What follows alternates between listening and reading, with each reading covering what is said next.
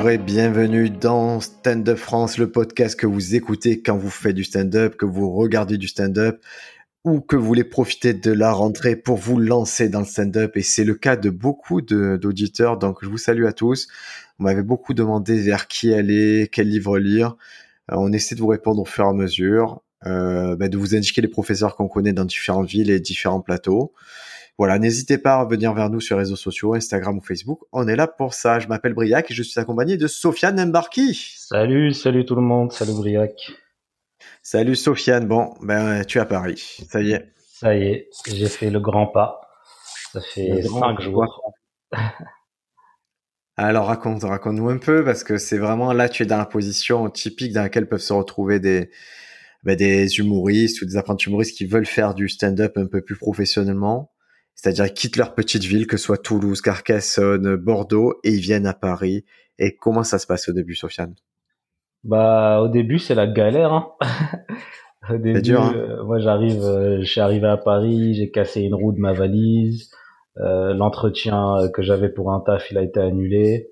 Mais, mais au final, il y a tout qui se qui se qui, qui, qui déroule à la fin, quoi. Ça, ça fait... Ouais, ça se passe. Il faut juste pas, ne venez pas à Paris avec 100 balles en poche. Ayez un petit backup pour, euh, ben, pour assurer les premières semaines où ça va être compliqué. Bah, après, il y a du taf. Hein. Je suis venu à Paris avec 100 balles en poche. Mais ne faites pas comme moi. Parce que tu sais que je, que je t'ai fait des Western Union, s'il y a un souci. c'est ça. J'ai le backup. Tu es mon petit Nigérian, tu es mon Nigérian préféré. Mais voilà, au début, il faut, faut être patient. Euh, tu vas pas faire toutes les scènes, tu vas pas trop comprendre comment ça marche les open mic. Faut s'inscrire, faut pas s'inscrire. Les gens vont pas trop te répondre parce que personne te connaît. Et puis à un moment, euh, bah, tu fais une scène, là il y a des gens qui t'ajoutent sur Instagram, euh, tu les connais pas.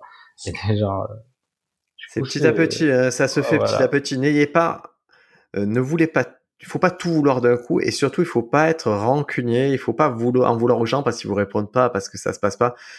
Comme dit Sofiane, personne vous connaît, c'est à vous à vous faire connaître donc ben par les open mic, par les il faut parler aux gens, il faut faut communiquer, il faut créer une petite communauté, au fur et à mesure les choses vont se débloquer. De toute façon, au début euh, le plus important c'est de de se stabiliser quoi. Moi là, je pensais que ça fait cinq jours que j'étais là, je pensais qu'à chercher un taf Là, j'ai enfin le taf, mais pendant les cinq jours, j'ai pas pensé au stand-up, quoi. Parce que sinon, c'est normal. Hein. La priorité, c'est de, c'est de, voilà, c'est de survivre et après, tu, tu passes au stand-up. C'est normal. Assurez, on le dira toujours. Assurez vos arrières. Ayez un boulot régulier. Ayez même un mi-temps. Ayez quelque chose qui fait que, ben, c'est pas le stand-up qui, qui va vous rapporter euh, de l'argent de toute façon donc il faut que vous soyez libre à ce niveau-là. Si vous pouvez pas manger le soir, vous pourrez pas faire de blagues non plus. Ouais. Trouver où dormir et où manger, quoi, c'est tout. Bon, sachant qu'on a tous un peu des potes à Paris, vous pouvez aller un peu commencer, hein, ils peuvent mettre le pied à l'étrier à droite à gauche, mais voilà, fixez-vous une limite aussi à ça. Il faut pas qu'au bout de trois mois, vous soyez toujours chez les potes, ça, ça marche pas. écoute, je te rejoins la semaine prochaine, Sofiane. Et eh ouais, on va... Je suis sur Paris du 9 au 13. Alors, pour l'instant, moi, je vais organiser un petit meet-up avec les élèves que j'ai par correspondance. Mais à terme, en milieu d'année, je pense vers novembre-décembre, on organisera aussi un meet-up avec les, euh, les auditeurs de, de Stand Up France. Ouais. Je, je, vais sûrement, ça sera, on va voir avec le Barbès Comedy Club, mais je pense que ça se fera là-bas. Parce que c'est toujours bien hein. d'échanger. Hein? Pourquoi pas un petit comédie club hein? Non, non, non, non, non, non, non, non, non, non, non, laissez-nous tranquille deux choses séparées. Là, c'est là, c'est vraiment pour rencontrer les euh, les auditeurs, ceux qui nous suivent depuis le début, et pour voilà, pour avancer ensemble, pour bah, pour pour qu'on se rencontre tout simplement. Je pense qu'il y a, c'est toujours bien d'échanger, et peut-être pour faire évoluer le podcast, je sais pas. On va voir. C'est, mais en tout cas, c'est prévu pour euh, pour à peu près pour décembre qu'on se rencontre tous là-bas. Semaine prochaine, tu, moi, je serai a priori à confirmer, mais à l'underground Comedy Club le samedi 12 au théâtre de 10 mhm. heures. Donc voilà, c'est aussi une façon euh, bah, de se rencontrer, ces petites choses-là. N'hésitez pas, si on se voit sur des scènes ouvertes ou sur les open mic, que ce soit Sofiane ou moi, venez nous parler. Euh, de toute façon, à Paris, euh, Sofiane a débarque et moi, je reviens après facilement 2-3 ans d'absence. Donc j'ai pas, voilà, j'ai pas pléthore de choses à faire. On a le temps pour blaguer et boire des bières. Dernier épisode, Sofiane, on était dur. On s'est dit, on a vu, on a vraiment vu un spectacle qui nous plaisait pas, c'était Rob Schneider. Ouais. Et là, c'est l'inverse. Là, on revient avec des spectacles qui nous ont éclaté. Eh, Pas autant ah, que toi. Ah, ah, ah, ah ça va se passer là. Hein. Ah, je suis pas je te convaincu. ah, c'est important. Alors, pour, euh, pour dire direct de qui on parle, on parle de Drew Michael. Et pourquoi on parle de ça? Parce que OCS a fait une petite mise à jour euh, de son catalogue. Et ça y est, tous les stand-up qu'on fantasmait, que, qu'on voyait pas, ils sont arrivés, ils ont été euh, traduits, sous-titrés. Donc, euh, il est arrivé une petite flopée, là, 5-6 stand-up vraiment intéressants. Et du coup, ça rejustifie le, le fait de prendre OCS euh, pendant un mois, on va dire. Ouais, c'est... Ça se consomme comme ça, OCS, hein Ouais, c'est ils, te mettent des gros trucs et en fait t'as tout vu, il y a plus rien pendant un petit moment et ils te remettent. C'est pas comme Netflix où ils mettent tout le temps euh, chaque semaine. Et là, ça fait un moment Netflix, ils ont pas envoyé stand-up. Hein bah, je pense que c'est le, ils ont envoyé tout le stock qu'ils avaient et là Covid, hein. Bah, surtout qu'ils avaient prévu, tu sais, moi je devais, j'ai envisagé d'y aller, c'était en avril-mai. Le festival là. Un festival à Los Angeles et où il y avait vraiment où ils allaient faire beaucoup beaucoup de captations, mais quand je dis beaucoup, c'était un festival. Il y avait énormément de specials et énormément de formats courts qu'ils allaient capter. Mmh. Et j'étais tombé sur le planning parce que sur euh, quand tu voulais participer au festival, sur le planning, te mettais les jours où il y avait des, des recordings. Et il y avait énormément. Je pense qu'ils avaient facilement 40 shows euh, prévus là-bas, enregistrés. Mais du coup, là, je pense que Netflix, ça va être euh, très calme jusqu'à 2021. Je pense c'est YouTube là. Là, ce qui va se passer, c'est sur YouTube, c'est-à-dire des gens qui mettent une caméra fixe et on, y va. Hein. Ouais, mais c'est pas plus mal. Hein. De ce que je vois, euh, ça a pas ouvert encore euh, aux States, les comedy clubs. Ouais, ça, ça, dépend vraiment les États et c'est euh, ouais de toute façon c'est ouais c'est compliqué là la situation elle est compliquée pour eux donc les captations ce que tu veux quand tu fais une captation tu veux être au terme d'une tournée où tu as vraiment compris ce que tu faisais et et arriver dans une salle cool. Euh, là, là, là, c'est pas possible. La tournée, elle va pas bien se passer. La salle, ça sera pas cool. Donc, euh, va falloir attendre. À part si on a des captations dans les, euh, ce qu'ils font là, c'est qu'ils font des spectacles euh, devant des voitures. Ouais, mais ça peut le faire pour une personne ou deux, mais c'est, c'est compliqué. Moi, j'étais là, j'étais en, en vacances dans, à la montagne et c'était pareil. Ils faisaient des drive-in pour le cinéma. Ouais. Mais tu, putain, c'est, c'est pas, c'est pas ça, quoi c'est pas ça, tu sais, ça, ça fait un écart en fait entre toi et le, et le comédien, c'est pas bon. Ah, mais ce serait marrant, genre un applause, c'est pas un applause, c'est des coups de klaxon, tu vois. ah putain, quelle horreur, quelle horreur. Déjà, nous, nous, c'est vrai qu'à Marseille, on a fait une belle saison d'été parce qu'il y avait des extérieurs, des gros extérieurs. Mais ce qui était drôle, c'est quand tu joues ton sketch, d'un coup, tu as un camion poubelle qui passe pas loin, c'était horrible ça. ça, j'essaie toujours d'être dans les derniers pour pas subir le camion poubelle ou les choses comme ça. Et du coup, ça se passe comment? D'ailleurs, je t'ai pas demandé avec le... les bars ferment à 23h là à Marseille. Ah ouais, écoute, on a on a joué samedi. Euh, c'est très compliqué. C'est très compliqué. Je vais vous dire pourquoi. C'est parce que déjà le forcément il fait chaud, la, soirée elle commence un peu tard pour tout le monde. Et nous euh, à Marseille en particulier là le samedi c'est d'un bar-restaurant qui s'appelle les Gaga. Donc le concept c'est de prendre un apéro dînatoire avec un buffet. Donc euh, il faut que les gens profitent de cette partie-là, de cette soirée-là parce qu'ils payent pour ça. Et après il y a le comedy club. Et du coup le comedy club il faut que 23h il n'y ait plus personne dans le bar. Mais vraiment il faut qu'il y ait zéro personne dans le bar. Ouais faut que tout le monde soit évacué. Donc tu l'arrêtes, on va dire 10 minutes, un quart d'heure avant pour que les choses se fassent. Et le laps de temps qui te reste entre ils ont fini de s'amuser de manger et on fait le comedy club est très court. Et ça fait que tout le monde était un peu stressé, tout le monde a un peu réduit son ça, son temps. Mais moi, j'ai arrêté. Ben, quand j'ai vu qu'il restait un quart d'heure pour fermer le bar, j'ai arrêté là. Hein. J'étais plus parti. J'avais encore 5-10 minutes, je pense, à, à défendre, mais je voilà, j'ai joué le collectif. Mais c'est c'est pas c'est bon ça, s'est passé, ça s'est très bien passé. Par contre, il n'y a pas la pression. Tu vois, moi, j'ai pas senti. Les spectateurs, ça se passe toujours bien. Il y a une bonne ambiance, il y a quelque chose qui se passe bien. Il y a encore l'envie de faire la fête. Et ça, je suis vraiment étonné de ça. Il y a quelque chose qui se passe super bien. Bon, mais maintenant, pour les lieux, c'est très contraignant. Euh, tout le monde joue le jeu parce que là, c'est très coercitif. Les amendes sont énormes. Et voilà. Mais pff, ça, c'est pas, c'est dur. C'est vraiment. mais les vraiment gens, compliqué. les gens, les gens continuent de venir, quoi. C'est ça le principal. Hein. Ils continuent de venir. Ils sont contents. Ils, ils mettent le masque. Ils jouent le jeu. Ils, ouais, ouais, ça, ça, ça le fait. hein. Vraiment, ça le fait. Et... Mais bon, je, je, pour le bar, c'est un manque à gagner qui est énorme, énorme, Ouais, énorme ouais. pour le bar-restaurant, puisqu'il n'y a pas le côté, ben, nous, quand on a fini le comedy club, ben, plus personne consomme. Ouais. Alors qu'il y a toujours ce côté de, ben, on finit le comedy club, On euh, ben, on va tous boire une bière, on fait un truc. ouais. Et là, on a perdu ça et c'est vraiment dommage. Oh, écoute, c'est, temporaire. Là, c'est la rentrée. Je pense que les choses vont changer, mais en tout cas, c'est une période très étrange pour le stand-up.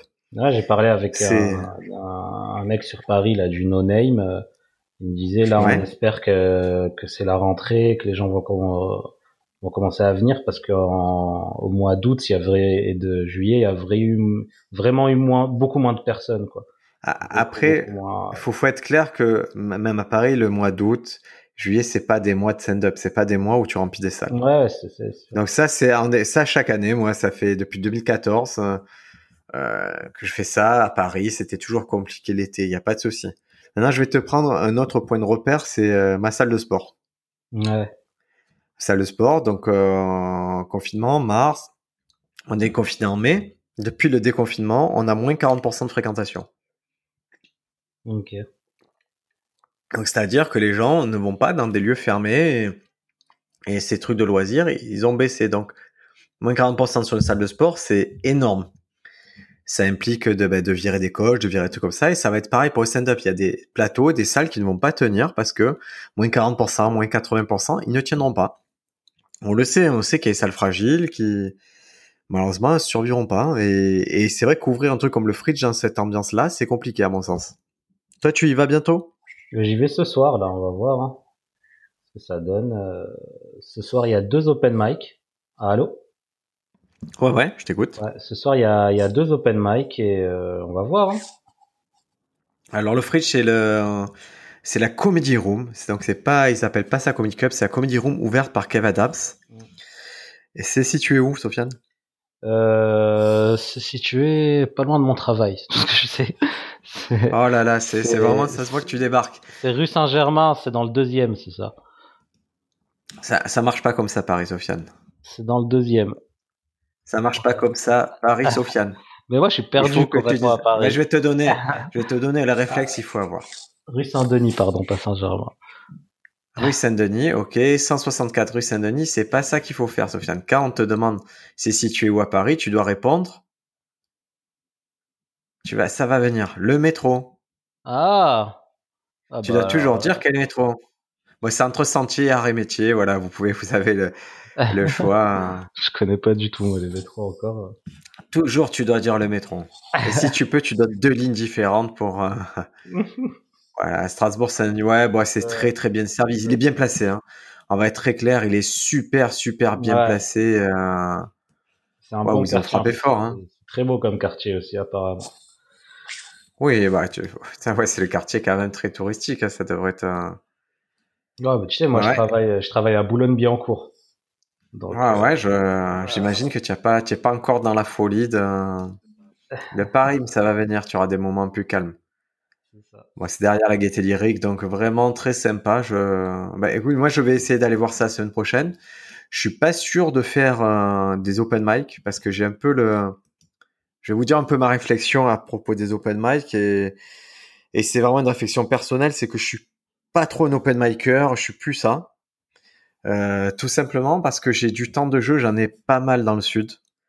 Et que pff, et, et, et l'open mic, à mon sens, ça, ça doit rester un laboratoire. C'est pas un, un, un endroit où je veux me montrer particulièrement, c'est un endroit où je veux tester. C'est des Ouais. unités de temps plus courtes, 3 minutes, 5 minutes. Et moi, je suis pas là dans cette dynamique-là, je suis plus dans, dans les 10 minutes et, et je suis, je- ça va, je teste assez ici, je vois pas, je vais pas me faire les 3 heures d'attente pour jouer 5 minutes, je, je me sens pas à l'heure actuelle. De toute façon, toi, tu viens pour des durées limitées, donc ce que tu cherches, c'est les plateaux, quoi. C'est là où tu des peu- plateaux, je cherche un peu à montrer ce que c'est mon univers, donc euh, je vais plutôt tendre vers ça. Maintenant, maintenant, aujourd'hui, je suis conscient que ben, j'ai plus la télé, j'ai plus rien, donc le, le nom de Briac, il est pas personne connaît, donc il faut ben, il faut recommencer un peu à zéro. Je le fais avec plaisir, mais si je peux éviter les open mic, je vais éviter avec avec euh, vraiment avec enthousiasme. Mais je serai là quand même pour vous soutenir. Hein. je serai avec vous. Allez, c'est parti. Moi, je vous propose qu'on parle de ce qu'on a vu sur HBO, puisqu'on a fait un gros détour. Euh, on l'a vu sur OCS, ça vient d'HBO, c'est Drew Michael. Ouais. Drew Michael, c'est un special euh, qui s'appelle Drew Michael, qui est éponyme et qui a été enregistré en, et diffusé en 2018. C'est ça. Donc, ça faisait un moment qu'on l'attendait, ce petit special. Il a été réalisé par Gérard Carmichael. Mmh. dont on parlait dans le dernier podcast. Ouais, Gérard Carmichael, vraiment le mec euh, arty du, du stand-up. Euh, si vous avez loupé notre recommandation, il a deux spectacles sur OCS. Un qui s'appelle Hate et l'autre euh, c'est Love as the Drugstore, je crois. Ouais. Love as the Store. Et c'est euh, vraiment deux specials très agréables. Il y a quelque chose qui se passe avec lui, il y a quelque chose qui marche tellement bien chez ce mec. Très très fin. Ouais, ça, ça me plaît beaucoup ce qu'il fait. Hein. Donc, euh, et ça m'étonne pas de le retrouver derrière Andrew Michael, de la même façon que derrière Carmichael, on retrouve un Bob Burnham. Euh, il y a quelque chose qui se, il y a un petit groupe, je sais pas si c'est les mecs d'HBO ou quoi, mais il y a un petit groupe qui tourne ensemble là, qui est très arty et qui euh, qui propose un stand-up vraiment différent. Ouais, c'est ça. Et donc Drew Michael, la particularité de son spectacle, c'est que c'est un spectacle qui est enregistré sans public. Et il est euh, donc il est seul sur scène. Il se lance d'un monologue et ce monologue est entrecoupé de scénettes où il c'est un dialogue avec une euh, avec sa copine, un espèce de dialogue Skype avec sa copine. Mm. Et donc le procédé est très très bizarre. Parce que seul sur scène, un humoriste, ah, il est super, euh, super chelou. Il est là, c'est un vrai monologue. Euh, c'est un peu les monologues que vous pouviez avoir dans Oz ou dans les choses comme ça, ou quand c'est un mec qui parle face caméra. clairement, c'est c'est clairement ça. ça fait très théâtre. Très théâtre, voilà, très seul en scène. C'est pas filmé, par contre, c'est pas une caméra posée. Il y a une vraie façon de filmer, il y a une vraie lecture cinématographique. Ouais. Euh, et voilà, il y a une vraie intention de réalisateur. Euh, sur soit les plans, les gros plans, la façon dont est placé la caméra, c'est pas anecdotique. De mise en scène aussi, euh, énormément. Ouais, il y a, y a, beaucoup de mise en scène. Alors c'est paradoxal parce qu'il est seul sur scène. On se dirait il n'y a pas besoin de mise en scène, on a besoin que de l'écouter. sur scène dans un décor, euh, il n'y a pas de décor quoi, c'est juste un fond. mais mais quand je regarde bien, vraiment une mise en scène millimétrée quoi. Ça se voit que. Ouais, c'est c'est c'est très précis et c'est très précis. Et en fait, je pense que ce spectacle, il existe déjà, et je, je sais, j'ai lu les interviews de Michael, mais en fait, lui, il a tourné avec ce show-là. Il a tourné, il a fait ces blagues-là, elles ont tourné en Comedy Club. Ouais, j'ai vu, il y a plein de vidéos sur son Instagram. Euh, avec... Ça a tourné, mais c'est juste qu'à un moment, il, il, savait.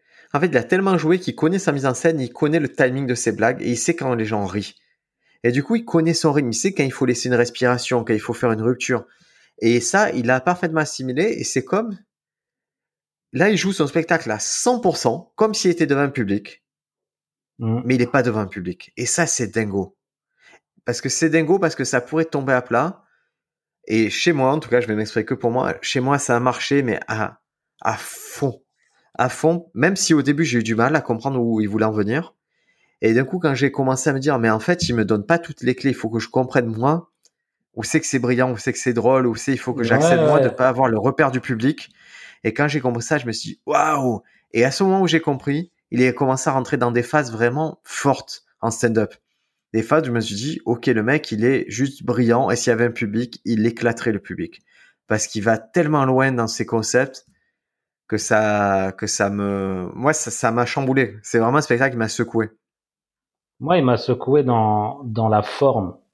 C'est-à-dire dans, dans la façon dont, dont il a, il, a tourné ses blagues dans, dans la façon dont il, il met en place ses prémices. D'accord. Moi, ce qui m'a gêné, c'est lui. lui en tant que lui. C'est le spectacle, il passe son temps à gendre.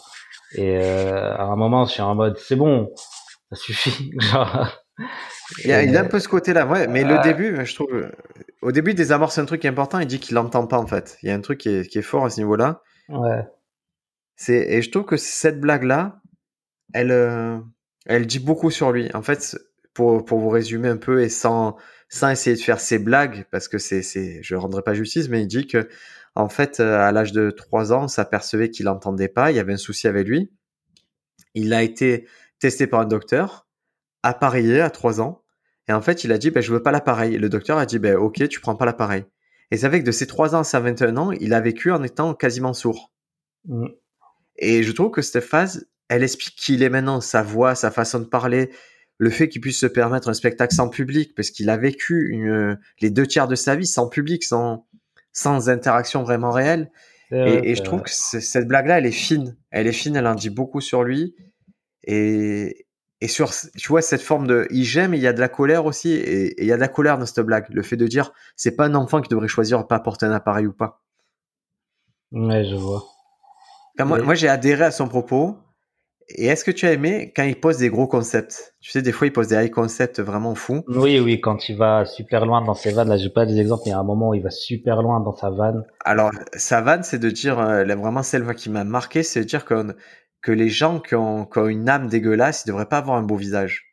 Oui, les oui, gens qui oui, sont tordus devraient avoir un visage tordu. et il devrait, le, il dit que le, physique devrait être le reflet de l'âme.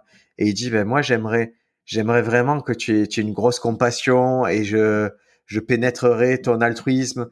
Et il fait tout un truc sexuel sur, c'est sexué, c'est sur la beauté et tout, mais sur la beauté de l'âme. Et ce truc-là, il est juste parfait.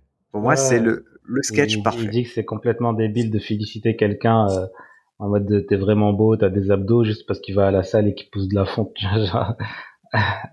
On devrait faire. Et c'est drôle, cette phase sur les abdos, elle est fine parce qu'il dit, tu vois, anthropologiquement, il replace le fait d'avoir les abdos. Il dit, c'est, c'est juste, on a des abdos parce qu'on construit des maisons. C'est ça historiquement. Et c'est ça que ça envoie ton cerveau reptilien. C'est le fait que cette personne est bonne pour construire une maison. Alors que ce qu'il fait, c'est qu'il fait des abdos après le, euh, après le travail. Quoi.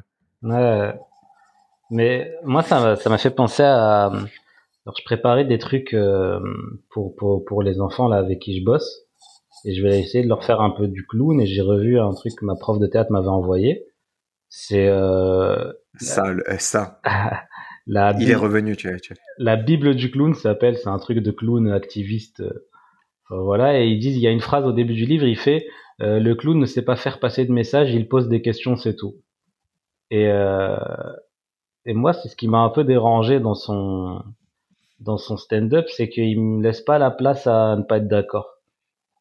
Tu sais que si on était à côté, je te jetterais un truc dessus pour avoir parlé de clowns. Je porte plus les clowns. je porte plus quand on parle de clowns. Ah, on est des clowns, Briac. ah, je supporte plus ce truc. J'ai jamais été un clown. Je serai jamais un clown. Cette expression, j'entends trouver son clown et tout, mais je je peux plus qu'on me parle de clown. Je suis adulte. Je, je suis pas un clown. ça me, parce que tu ça me déplaît fortement. C'est parce que c'est un clown. Vraiment. Ouais, ouais, non, mais chacun va m'expliquer 4 heures, ah là là. Euh, non. pas par moi. Ça ne passera pas par moi, cette affaire. en tout cas, ce message, moi, je, je suis complètement d'accord avec lui par rapport à la comédie. C'est euh, le clown sait pas faire des passer de messages, il pose des questions, c'est tout. Et je me suis senti pendant son spectacle vraiment, euh, je sais pas, quand je regarde un spectacle de Louis C.K., il me dit des trucs je peux ne pas être d'accord, mais ça me fait rire, tu vois. Ouais, mais est-ce que c'est le fait que le public, il n'y pas le public qui valide Est-ce que s'il n'y a pas ce, ce truc qui qui t'entraîne pas Louis, ben, Louis si j'enlève les rires, je me dirais, putain, ça peut être trop bizarre, quoi. Ben, ce que je me suis dit, après, je suis allé regarder ses, ses, ses vidéos sur Instagram, où il a plein de vidéos comédie c'est là. Ouais. Et, euh, et euh, voilà, je me suis rendu compte un peu plus de, de des vannes, tout ça. Mais quand même, il a ce petit côté énervant, quoi, qu'il y a sur scène. Ah, il est, il est, il est crispant un peu, je, je te conseille. Moi, j'arrive pas à sortir de ça. j'arrive vraiment pas. Euh... Un petit truc qui frotte de ton côté, Sofiane. C'est bizarre parce que je bouge pas du tout. Allez, sérieux, ça doit être une petite connexion.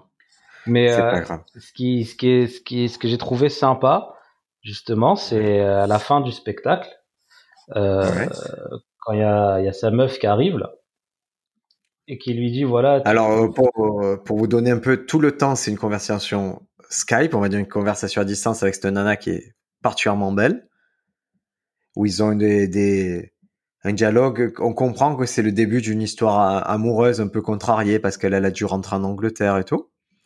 Et à la fin du spectacle, on s'aperçoit qu'elle est dans la salle. Ouais.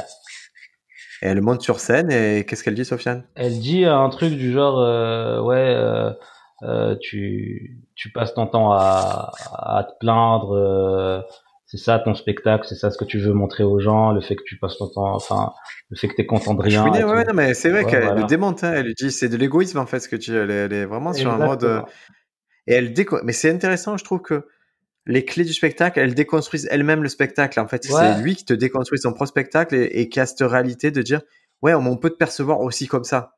Alors que lui, tu sens que sa démarche, c'est pas ça. Mais même lui, ça se voit qu'il doute de sa propre démarche et c'est vraiment intéressant d'ajouter ce doute. À... Et moi, ça m'a, c'est vraiment le moment où, où vraiment dans le spectacle, je dis ouais, d'accord. Là, je suis, je suis d'accord, tu vois. Genre, euh, c'est vraiment. Ah, ça euh, faisait longtemps que spectacle, il m'avait pas scotché d'un sens où, où je devais le regarder un peu, c'était un peu morcelé, tu vois. J'étais, j'étais en vacances, je devais le. Et c'est le seul spectacle que j'ai pris. J'ai pris mon téléphone, je suis parti, j'ai dit à ma femme, au fils, j'ai fait laissez-moi quelques minutes je veux voir la fin du spectacle, je veux voir ce qui se passe. Tu vois, j'avais, c'est un des rares spectacles où je voulais savoir où ça allait et je voulais connaître la fin. Ouais, bah la fin. Ça, ça fait longtemps que ça m'est pas arrivé. Hein. Ouais, des quand même. oui, ouais, ouais, mais ah, je... oui. Hannibal Buress, il y avait cette attente, mais il y avait là, il y avait vraiment quelque chose où je sentais, j'assistais à quelque chose de grand en fait. J'avais l'impression d'assister à une œuvre et ça m'a fait un peu pareil pour Julio Torres. En fait, j'ai l'impression que quand ils vont très loin dans la mise en scène, dans le, dans le bizarre, moi, ça me va, ça me va parfaitement. Ouais, ouais, je suis d'accord avec ça. Quand ils vont très très Et tu l'avais vu le spectacle, le nana qui a la voix très crispante là? Ah là là. Euh... Chantal là-dessous. Non, euh, française, un vrai spectacle. euh, ah, euh, non, non, c'est. En France. C'est une nana qui. Non, pas française ah. justement. Une américaine qui, son spectacle, elle a un nom court, ça va me revenir. Michelle Wolf? Euh, Non, non, attends, laisse-moi finir et je te décris le spectacle et après tu, tu joues aux devinettes. En fait, son spectacle, il commence, elle joue devant ses parents, après elle joue devant des inconnus, après elle joue devant 10 personnes, après ah. au fur et à mesure spectacle. Ouais, je sais plus comment elle s'appelle. Et tu vois, ce procédé, il était faux aussi parce que quand elle joue devant peu de personnes, ça se voit que c'est le même spectacle, elle va jouer devant 2000 personnes. Mais au début, elle a le courage de jouer devant très très peu de personnes et c'était c'était dingue cette mise en scène. Euh. Ouais, j'ai vraiment j'aime quand j'aime quand il y a cette prise de risque. En tout cas, c'est clair que ce qu'on observe depuis les spectacles euh, fin 2019-2020, c'est que c'est plus euh, je prends mon micro et je vais faire des blagues. Ah, il y a une vraie recherche. tout le monde essaie de se différencier un peu et c'est pour le meilleur hein, pour moi. Voilà, ça c'est ce qui se passe sur scène quand tu vas voir le spectacle sur scène, mais maintenant ils essaient d'apporter quelque chose de nouveau à la télé, quoi. Et, je crois que tu es obligé, hein. je crois que tu dois, eh, il faut, il faut des éléments différenciateurs parce que tu, il faut réfléchir en fait, euh, et ça c'est les conversations que j'ai avec certains élèves par correspondance, c'est réfléchir au, médium euh, que tu as. C'est Maria Bamford hein, dont je parlais, Maria Bamford et le spectacle c'est All Baby, voilà. Mm. Mais il faut vraiment réfléchir comment tu vas être perçu, comment tu vas diffuser. Le fait que par exemple Netflix, et ça, c'est intéressant que ce soit non linéaire. Ça change beaucoup de choses à mon sens. Avant, on pouvait concevoir un spectacle, le machin faisait l'Olympia, et ça diffusait, il savait que c'était vendu euh. une fois sur TF1, et voilà. Ouais. Maintenant, le fait que ce soit non linéaire, il faut réfléchir à, ok, mon spectacle, il veut dire quelque chose aujourd'hui. Qu'est-ce qu'il va dire dans quelques années? Qu'est-ce que c'est comme objet que je propose? Est-ce que je joue avec le fait que les gens, ils ont une télécommande? Et tout ça, ils commencent à réfléchir, à inclure ce type de choses dans, il y en a qui ont la conscience que c'est filmé, donc ils vont jouer du montage, ils vont jouer.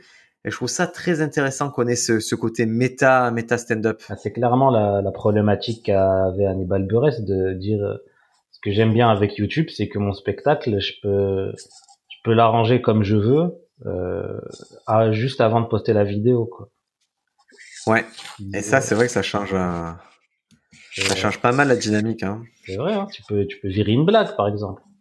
ah bah, tu, tu gardes le process. Après, je j'ai pas l'impression que Netflix il soit particulièrement euh, casse-pied au niveau de de la captation, mais je suppose que bah, tu, tu peux pas avoir plus de liberté que YouTube, hein, mais, mais c'est une autre économie.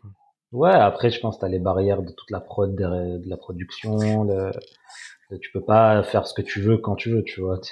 Je sais pas, je sais pas, je vois pas pourquoi ils t'empêcheraient de faire un truc. Tu vois, quand on te paye pour faire ton spectacle, c'est ce qu'ils veulent, c'est ton spectacle. Hein. Ouais, mais je pense quand il est prêt, tu touches plus, quoi. Ils sont plus là. Ah ouais, ouais. Écoute, en tout cas, Drew Michael, moi, vraiment convaincu. C'est disponible sur, euh, sur HBO. Alors, je, je sais pas quoi dire si ce n'est que le gars, il est, je, il va, il va, il va vous diviser. Et euh, je sais pas, c'est pas pour tout le monde, clairement, mais c'est, c'est brillant. Il y a un truc qui se passe. Euh, moi, j'avais, euh, je vais vous dire, j'ai dans la petite bande d'annonce, dans le teaser qu'ils mettent en dispo sur HBO, il y a les critiques des, euh, euh, il y a les critiques qui ont été laissées par les magazines spécialisés et tout. Tu veux que je te les lise? Vas-y. Ça a réimaginé ce que le un spécial de comédie pouvait être. Ça, c'est The Ringer. Ouais. Après, tu as Forbes qui dit un travail de, de génie en, en, devenir. Après, tu euh, le New York Times qui dit euh, la, plus, euh, les, la réinvention la plus radicale. Donc euh, vraiment, il a frappé fort le gars. Et, et du coup, il y a une vraie attente sur son prochain. Et t'as pas eu l'impression de regarder The Eternal Spotlight of Sunshine of Spotless Mind, Mind? En regardant ce Non. je sais pas. J'ai un petit Eh, coup, parce que c'est- ça fait longtemps que je l'ai pas vu, mais oui, peut-être. Après, je vois où tu veux dire ça, c'est parce que la nana avec son mood, elle fait penser à ça. Elle a ce ouais, mood-là. à ce mood là de ouf. Les couleurs, il y a ces couleurs-là. Il y a quelque chose de très naturaliste. Ouais. Je, je comprends, mais après c'est vraiment donc c'est pas Michel Gondry qui a réalisé là, c'est vraiment Gérard Carmichael. Mais j'ai, Et, euh, moi, la, la sensation que j'ai eue en regardant ce spectacle, c'est que lui, il me faisait, il me faisait chier à geindre et tout comme ça, mais à me dire, une série sur ce sujet-là, j'aimerais bien, tu vois. Avec ces idées-là, tu vois. Ah, Alors par contre moi, si si demain il y a un- une sitcom avec lui, je regarde pas par contre. Pourquoi? Il m'a antipathique à ce niveau-là. Je- J'aimerais pas le voir comme comédien, j'ai envie de le voir que comme stand-upper radical. C'est pour ça que j'ai vraiment d'attente sur son prochain spectacle qui malheureusement n'arrivera pas de suite parce que bah, tu es allé sur ton son site aussi, toutes les dates sont annulées. Mm. Et en fait, euh, lui, il avait un plan, le plan que je vous ai défini auparavant, c'est-à-dire il- son plan c'était grosse tournée, puis captation du nouveau special. Et donc il n'y a pas de tournée, pas de captation, donc euh, je pense que c'est tout décalé à au moins 2021. Je pense que tout au States, là, est décalé, hein, donc.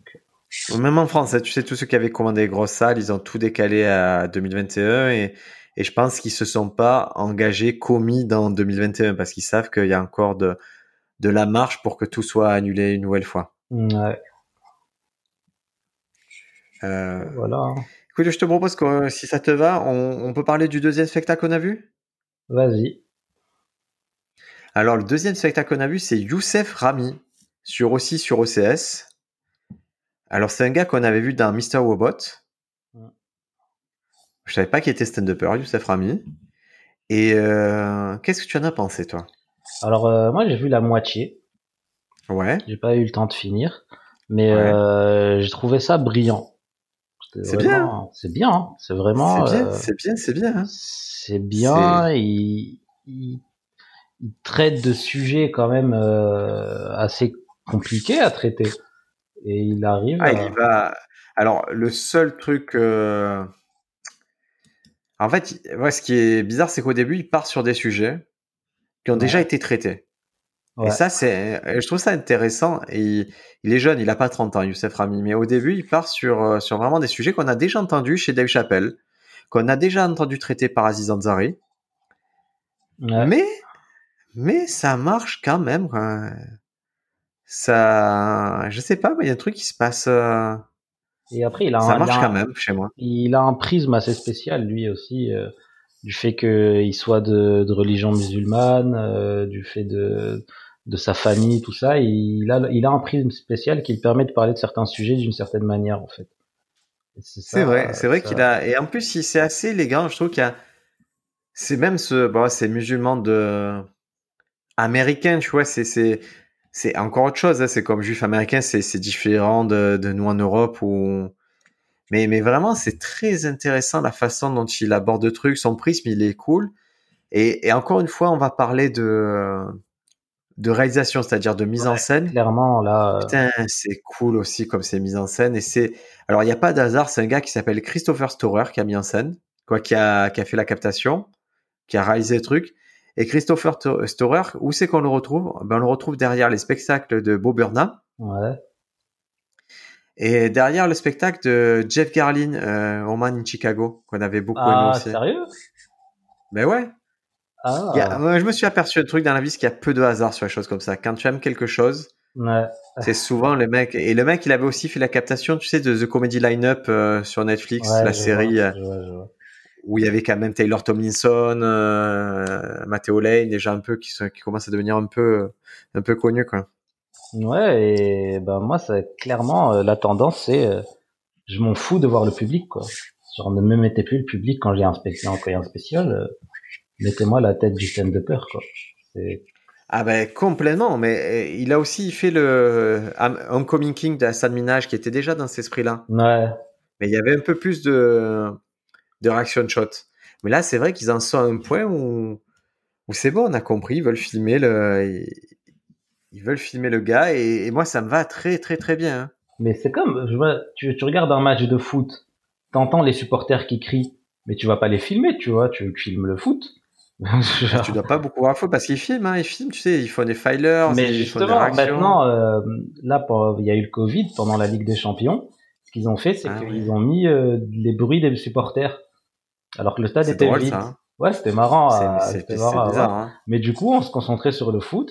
Et en fait, ce qui, je sais pas, c'est quoi la technologie qu'ils ont utilisée, mais quand il y avait une grosse action, le, le, le, le bruit des supporters il montait, ça faisait oh et tout. Du coup, t'as le bruit des supporters, mais ce qui t'intéresse, c'est le foot. Bah, pour moi, c'est pareil. Euh, Tu vois, stand-up, tu vois, tu regardes le stand-upper, t'as les rires, c'est, c'est du fond, tu vois. C'est, mais, mais, ça, ça donne une certaine classe. En plus, la salle où il joue, qu'est-ce qu'elle est belle. Alors, euh, Ah, c'est magnifique. waouh. Genre, c'est- absolument magnifique. C'est euh, ouais, ouais, c'est très très très beau. Franchement, c'est ouais, ouais, impeccable. Ouais, ça m'a beaucoup plu visuellement, ça m'a beaucoup plu. C'est beaucoup de mouvements de caméra. C'est à 360 et, et je veux pas. À mon sens, je veux pas jeter la pierre à Farid, c'est pas le, c'est pas le propos, mais ce procédé est tellement plus abouti que, que chez Farid qu'elle a voulu faire la même chose. c'est vrai, c'est Moi, je préfère 100 fois la façon dont c'est filmé là que dont ça a été filmé à Farid. Le spectacle précédent, celui où il était à 360 là, Ouais, où arrivé du sol. je vois. Je trouve que ça rend pas la même chose. Et il y a aussi un truc qu'il fait, et que c'est pas la première fois qu'on voit un special, c'est qu'il n'y a pas son entrée. On commence directement dans l'affaire. Ouais, Et ça, j'aime bien. Moi, j'ai- il, il a fait aussi euh, Pete Davidson et tout. On commence direct dans stand-up. On sépare le début un peu laborieux de les entrées de Louis C.K. où ça applaudit, les entrées de machin où ça applaudit. Là, non, là, on est directement avec lui dans la conversation. Bonjour Minneapolis. Ouais. Genre, euh, Ouais. moi, je pense qu'ils sont dans une logique de euh, qu'est-ce qui est utile, qu'est-ce qui sert. Qu'est-ce qui est conversationnel, quoi. Ouais, voilà, qu'est-ce qui sert à, à mon stand-up? Est-ce que euh, moi, je suis sur mon canapé, je regarde un mec avec une entrée et tout le monde l'applaudit, je me dis, waouh, ce mec il pèse. Bah non, pas du tout. J'attends qu'il fait des, qu'il fasse des blagues. Et euh, c'est, quelque chose en fait. Enlever le spectacle vivant et garder que ce qui sert à la télé, quoi. C'est vraiment. euh, Ouais, c'est, mais c'est vraiment intéressant. Et donc, je disais, il a, il, il va sur des sujets déjà abordés par vraiment des, des gros noms et il s'en sort, quoi. Il va sur le sujet, par exemple, il, il reprend un délire sur, euh, comment il s'appelle, lui? Smolier, là. C'est quoi son prénom, Smolier? Ah ouais, j'ai pas compris ça. Je savais pas c'était qui. Ah, pétard, tu, tu es grave. C'est, et, euh, c'est ce qui fait, euh, ah, je sais pas, son prénom m'échappe, mais c'est, c'est pas Justin Smolier? Non. En, en gros, c'est, Dave Chappelle a aussi adressé toute une partie de son spectacle sur Smolier. C'est cet acteur qui a fait croire qu'il s'était fait agresser par des euh, supporters de Trump.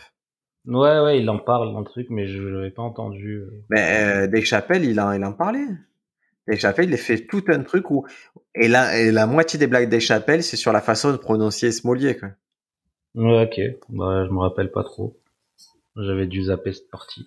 Ju- Justice Mollier, voilà, Justice Mollier. Et ah ouais, ouais, c'est une grosse, grosse phase de, de. Donc euh, l'affaire, c'est, euh, il avait déclaré avoir été attaqué physiquement euh, à Chicago par deux hommes qui avaient proféré des insultes racistes et homophobes, qui avaient versé une substance chimique dessus. Et en fait, par la suite, on s'était aperçu qu'il avait, qu'il s'était un peu fourvoyé, quoi, que c'était faux tout ce qu'il avait fait. Ouais. Mais du coup, dans, quel intérêt il a fait tout ça, ah ben, il aurait payé deux, deux frères nigériens américains pour, euh, pour mettre un faux crime haineux. En fait, c'est pour, euh, bah, c'est pour attirer l'attention sur lui, quoi. On ne sait pas vraiment pourquoi il. On ne sait pas ce que c'est ses motivations exactes, mais on suppose que c'était pour un peu relancer euh, quelque chose sur lui. Hein. Mais en tout cas, c'est ce que se posent les questions que sont posées des chapelles, ces questions que se pose euh, Rami Youssef, et c'est bien. Et pareil, il est parti sur Michael Jackson. Rami Youssef, il est parti exactement sur la même blague. Ah, elle est trop bien, que des chapelles.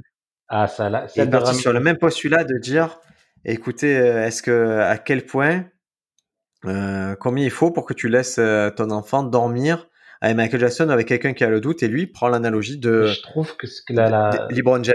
Je trouve que la blague d'Arami Youssef est supérieure à celle de, de Dave Chappelle. Alors sur le Alors, en tant que blague, oui. Alors, euh, je vais être très clair. En tant que blague, construction de blague, je trouve la blague d'Armi Youssef plus drôle. Ouais.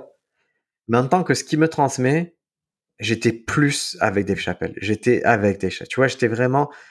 Dave Chappelle, il a un truc où moi, il m'entraîne.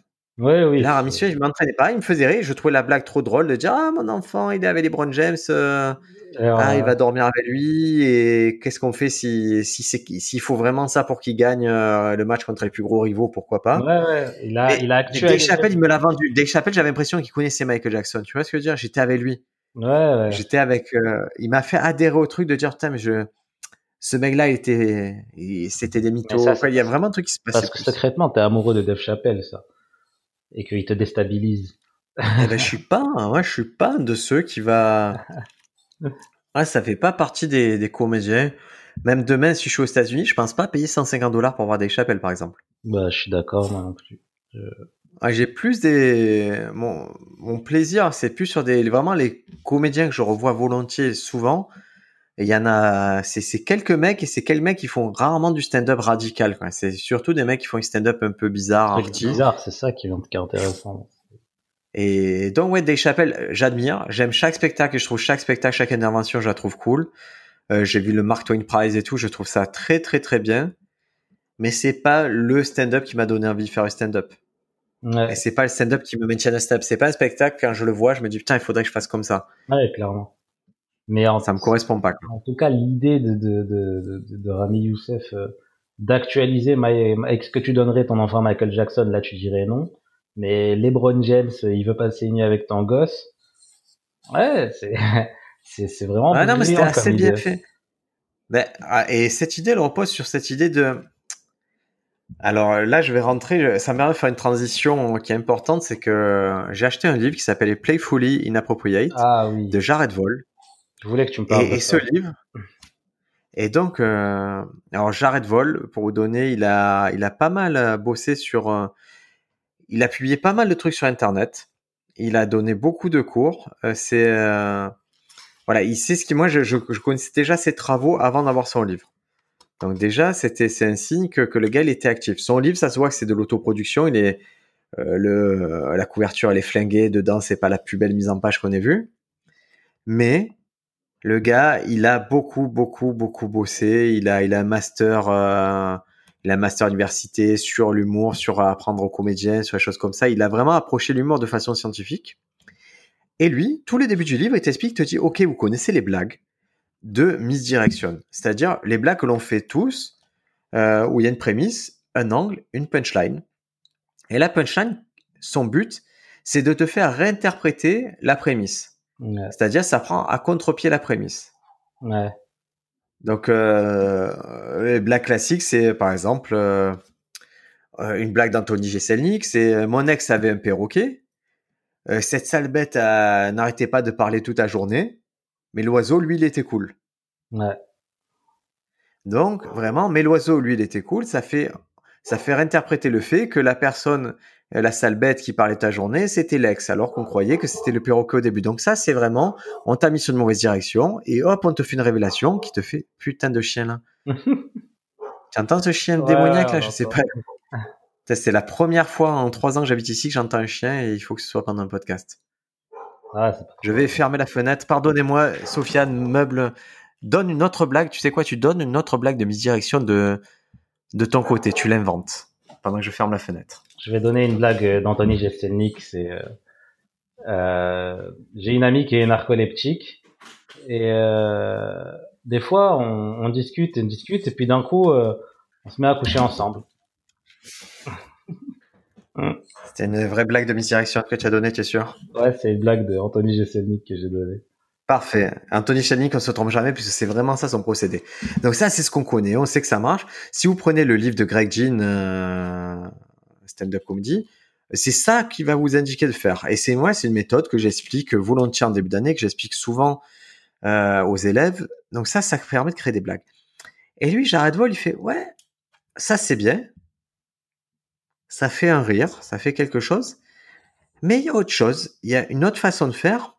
C'est au lieu de faire une révélation, de faire une misdirection, une révélation, vous pouvez être sur un mode de la, punch va juste confirmer quelque chose de, la prémisse. Et au lieu de prendre un rebrousse-poil, elle va juste confirmer d'une façon bizarre. C'est-à-dire que la, la prémisse, tout le début, ça va être OK. Et la fin, ça va être Ah, OK, mais pas OK. Et, et c'est un peu euh, le, le, truc que développe euh, euh, Youssef, c'est dans le sens de dire Ouais, mais OK, OK, c'est chaud de faire, de faire coucher, tu vois, que, que LeBron James, je confierai pas mon enfant à LeBron James. Eh, mais si ça le fait gagner un match, j'hésite. Et tu vois, c'est ce type d'humour il explique bien, Jared Vol, il explique bien que c'est ça qui va constituer plutôt une narration. Et il a cette phrase que, que j'ai mis sur, euh, sur le site, quoi, sur, le, sur Instagram, sur de Stand Up France. Il, il dit que la, la différence entre, entre une blague de, de misdirection et une blague de narration, c'est la même quand entendre une, une blague drôle et entendre un ami drôle. Ouais.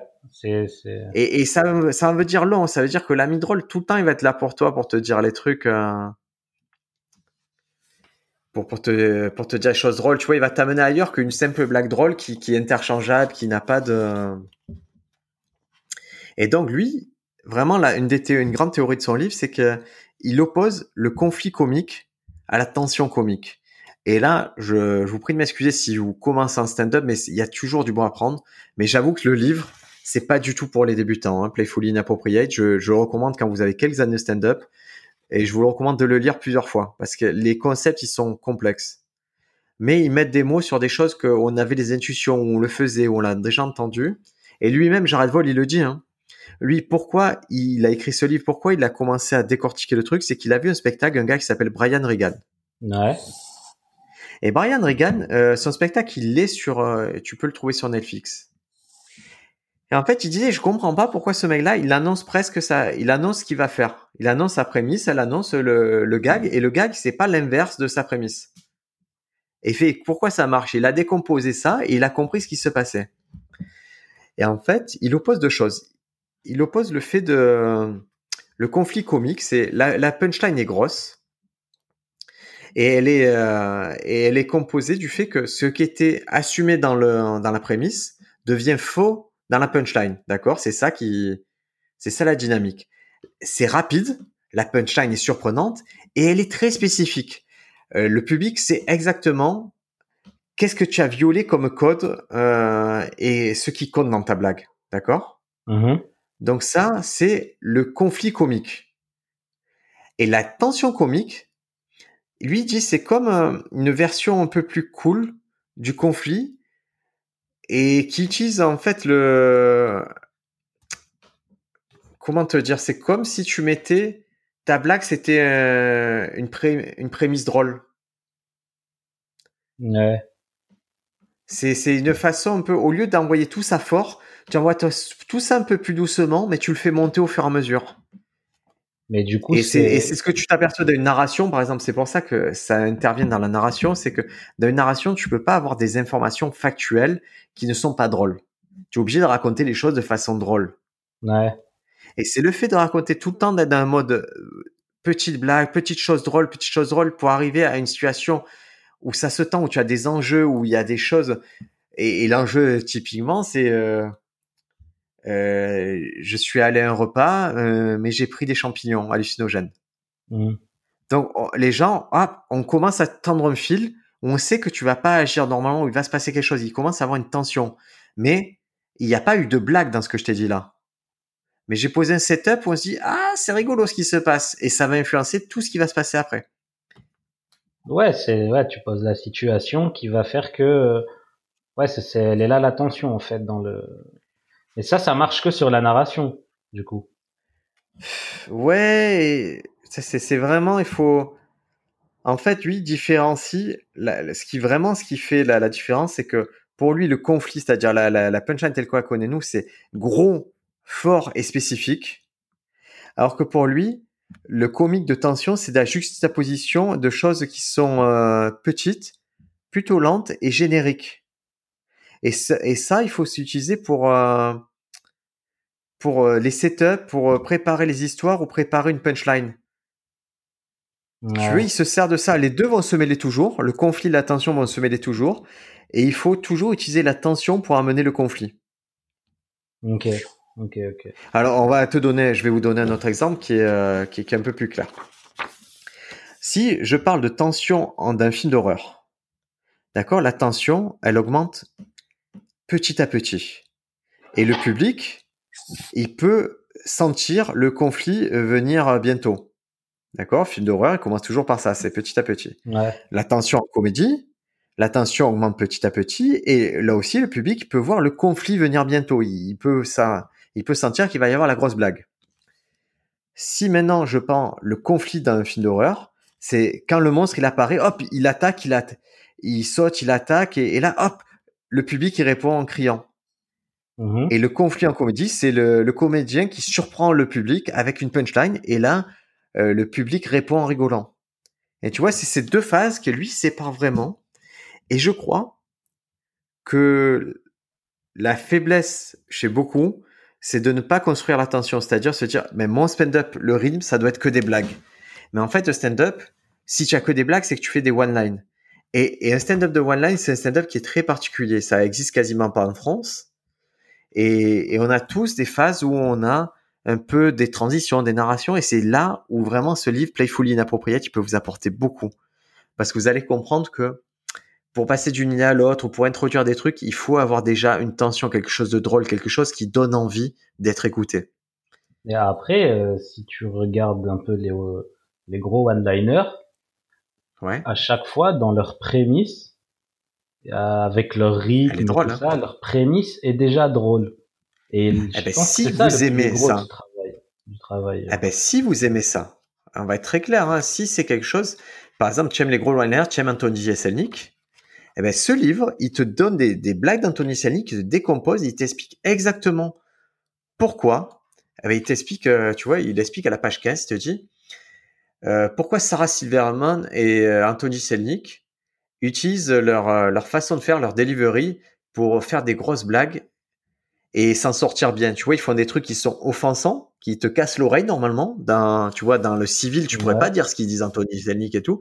Et eux, ils s'en sortent bien. Et il t'explique, il te dit, Sarah Silverman elle dit des choses horribles, mais d'une façon mignonne. Et pendant qu'Anthony Jeselnik, lui, il utilise un delivery très très calme pour faire passer ses trucs. Ouais. Et, vraiment, tout est analysé, c'est-à-dire le delivery est analysé, la façon de construire les blagues est analysée, la façon de transiter d'une blague à l'autre est analysée. Et il y a vraiment une réflexion qui change de Greg Jean, qui change de de la simple misdirection. Il y a, il met en avant des problèmes, il donne des solutions, il donne des façons de faire. Euh, le livre, il y a des schémas, il est super complet, il y a des exemples qui sont, c'est pas des exemples euh, d'il y a 100 ans, c'est très, c'est très orienté euh, pour le stand-up. Et il y a même des exemples qui sont dans les, qui viennent de films. Et, et pour, pour vous dire, j'ai relu cette semaine le, le livre de, d'Etienne Balazi, là, le, sur le, le guide pour faire du stand-up le guide presque parfait, et je n'ai rien compris à ce livre. je sais pas à qui il parle, je sais pas de quoi il parle, euh, je sais pas pourquoi il a fait ce livre. Je comprends pas, je vois pas à qui ça s'adresse. Et là, quand je vois Playful Inappropriate, je me dis, ouais, ça, ça s'adresse à un mec qui a déjà du stand-up, qui veut aller plus loin, et, et c'est, c'est comme si avec la méthode qu'on avait avant de Greg Jean, il y avait le Ying, et là, c'est le Yang. C'est vraiment ça t'ouvre une fenêtre, c'est ça t'ouvre en miroir, ça t'ouvre la même chose de l'autre côté. Est-ce que je peux te dire euh, une blague que je suis en train de bosser en ce moment, qui je pense n'est pas d'une misdirection, mais qui je pense. let's go. On va voir si ça correspond à ce schéma hein, de OK mais pas OK. Tu la, tu la connais, c'est euh, euh, j'ai découvert que j'avais des boutons sur le dos, mais je suis tellement seul que je sais pas depuis quand ils sont là. En fait, j'ai compris, la solitude, c'est avoir des angles morts. Juste cette partie-là. Et j'ai l'impression que... Alors, c'est parfait. Elle est parfaite. Elle, est parfaite dans le sens pour illustrer ce que je te dis. Donc, ta, ta punchline, ouais. ça ne vient pas euh, bouleverser ce que tu as dit au début. Ce n'est pas ça vient pas remettre en question ce qu'on a dit au bout. Tu as toujours des boutons dans le dos, tu as toujours, tu vois, ça vient pas, c'est pas une relecture. Une fois que j'ai eu ton histoire 2, ça vient pas euh, fracasser l'histoire 1. Ouais. Par contre, ce qu'il y a, c'est avoir des boutons dans le dos, entre guillemets, c'est pas cool. Donc il y a une violation qui est, il y a quelque chose que lui il appelle la violation, il y a quelque chose que tout le monde admet euh, publiquement qui a, qui est une partie qui est pas sûre, qui est pas, qui est pas bien. Tu vois, c'est quelque chose qui socialement, ça, ça va pas. Et, et, donc, c'est pas acceptable d'avoir ça. Tu vois, on préférait ne pas les avoir, les boutons dans le dos. Et toi, c'est ta blague, elle est en OK, mais pas OK. C'est ah putain, mais en fait j'ai ça, mais c'est parce que c'est la solitude qui fait que. Mm. Et c'est la formule qui rend ça drôle. Et vraiment, tu rentres dans le cas de la blague qui est pas où c'est pas où tu cherches pas à avoir un effet big et tu vois rapide et fort tu cherches à avoir une idée, une idée plutôt lente mais élégante. Ouais, mais du coup, mon problème avec cette vanne, c'est que j'ai toujours la, la technique que tu m'apprends du flip flap flop.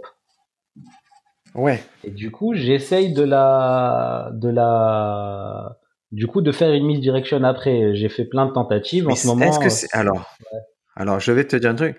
Est-ce que c'est une vanne? Est-ce que c'est une vanne ou est-ce que c'est plus une super prémisse? C'est une super prémisse, moi, je trouve. Pour moi, c'est une super prémisse. Ouais. C'est-à-dire que ce truc-là, tu ne peux pas. Les gens vont rire, peut-être vont sourire, vont être là, mais ça appelle autre chose. Quand tu as fait ça, ça veut dire, la tu viens d'imposer un concept. La solitude, c'est avoir des angles morts. Et c'est ce concept-là, c'est à partir de ce concept-là que tu vas faire ce système où tu vas avoir des blagues fortes. Mais ce truc-là, c'est juste une transition pour ces blagues. Ouais, du coup, je suis en train de chercher et là, je, je patauge dans, euh, en fait, angle mort, euh, lexique de, de la voiture. Du coup, euh, je suis une voiture et je cherche un rétroviseur, tout ça.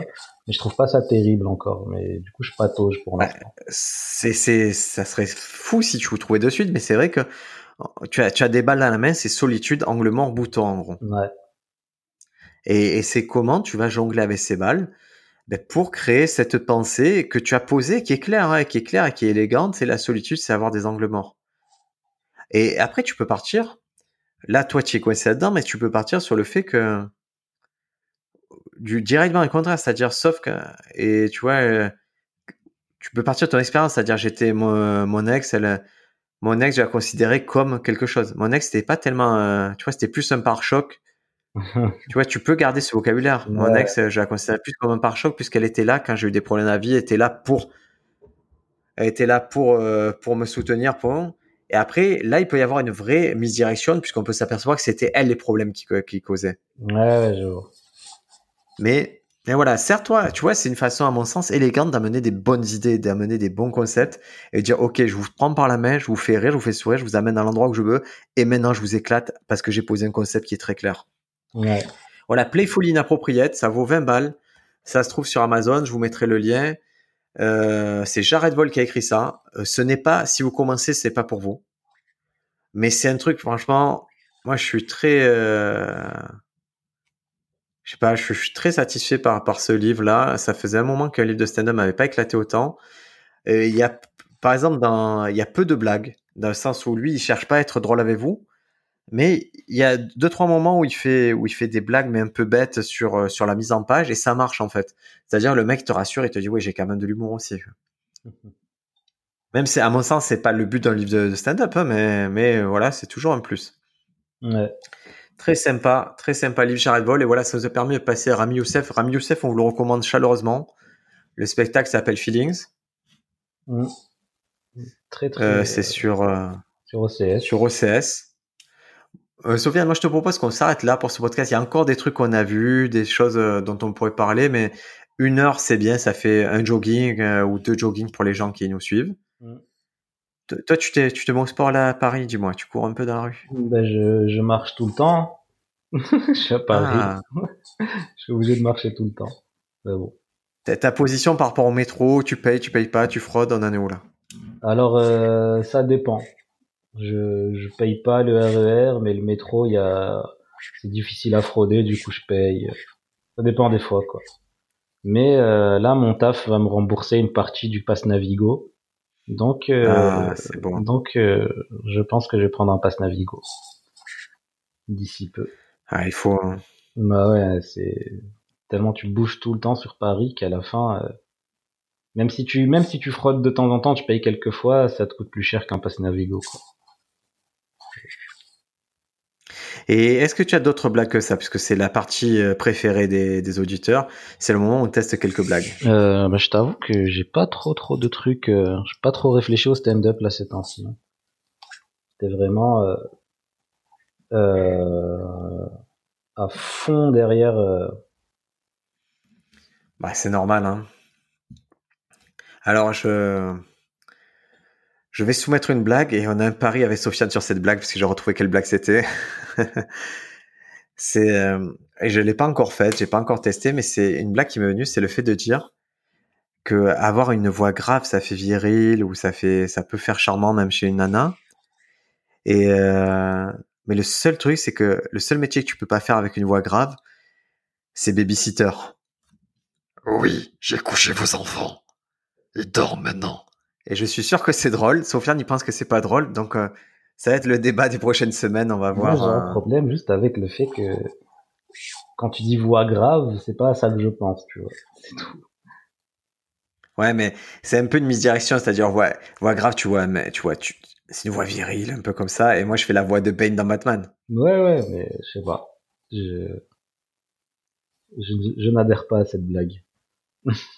bon, écoute, c'est, c'est, et vraiment, euh, comment dire?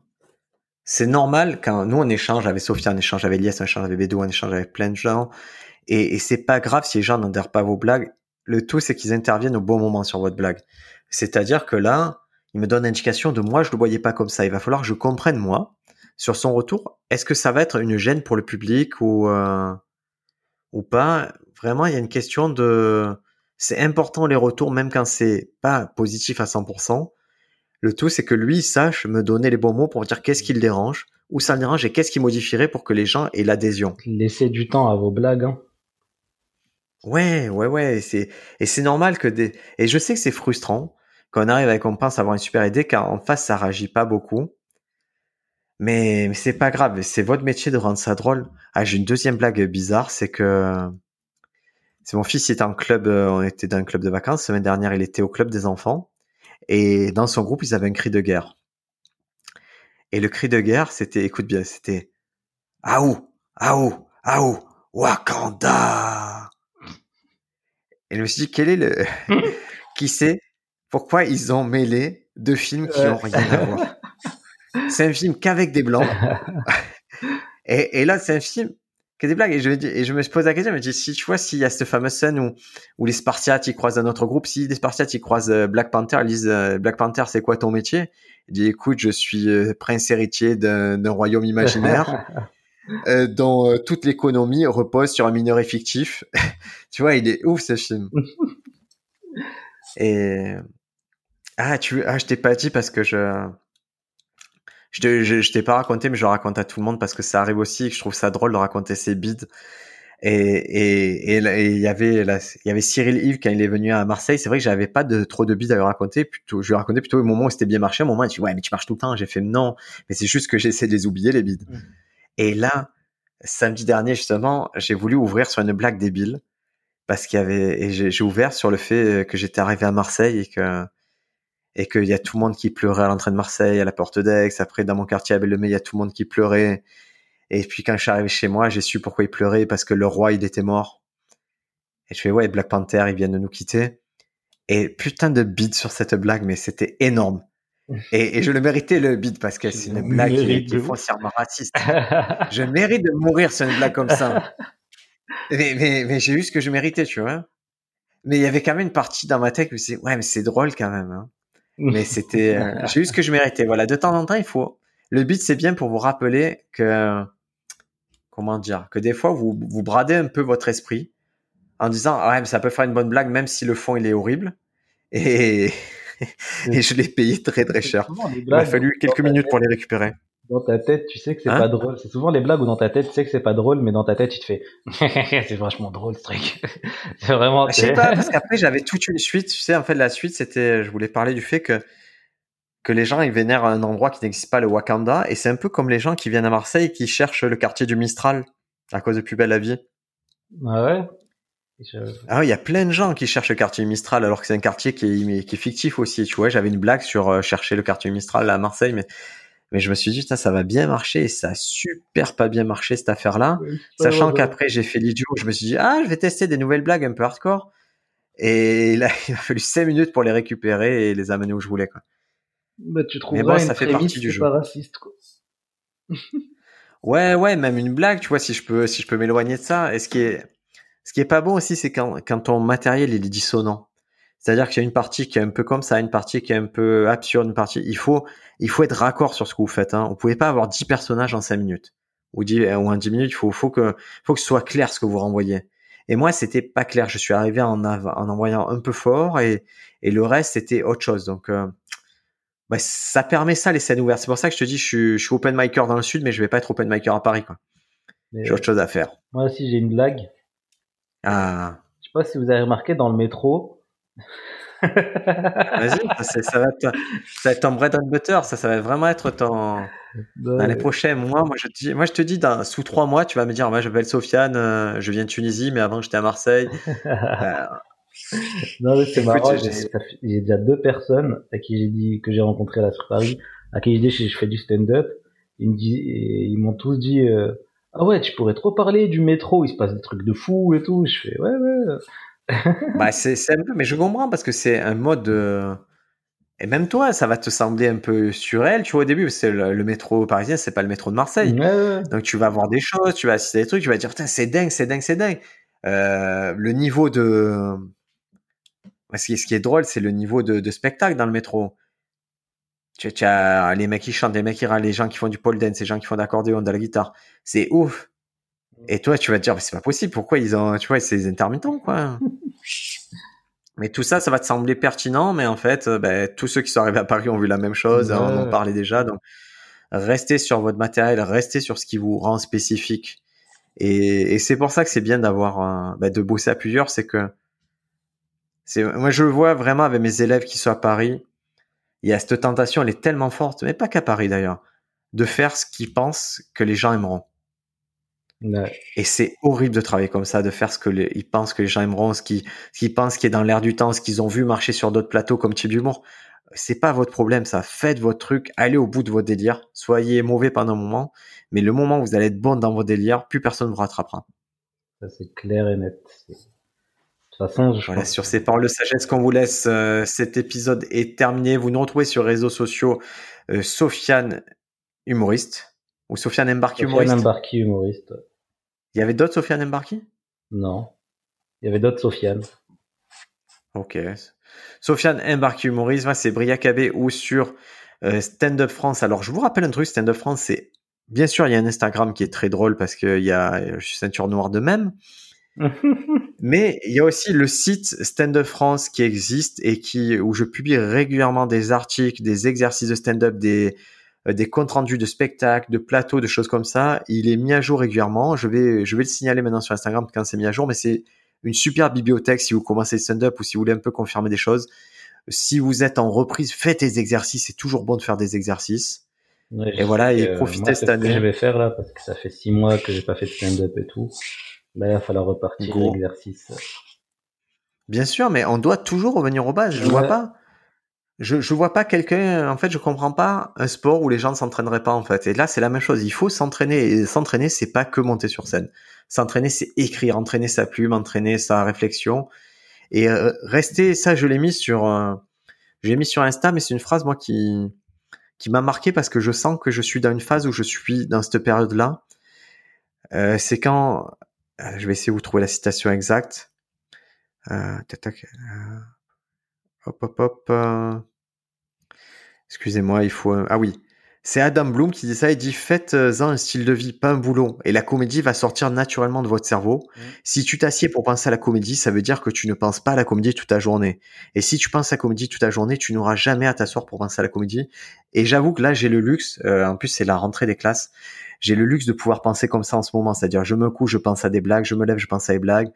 Euh, je vais faire du sport, je reviens, je répète. Je suis vraiment en mode, ben, de toute façon, je suis obligé pour Paris de d'être là directement euh, un peu, euh, un peu, un peu balèze, tu vois, parce que d'habitude le début d'année c'est fait pour euh, progresser, mais là je dois commencer direct un peu fort. Ben voilà, il faut se donner les moyens, les amis. C'est ça, faut trouver votre rythme, quoi. Sofiane, à la semaine prochaine. À la semaine prochaine. Allez, Ciao, ciao. ciao, ciao tout le monde.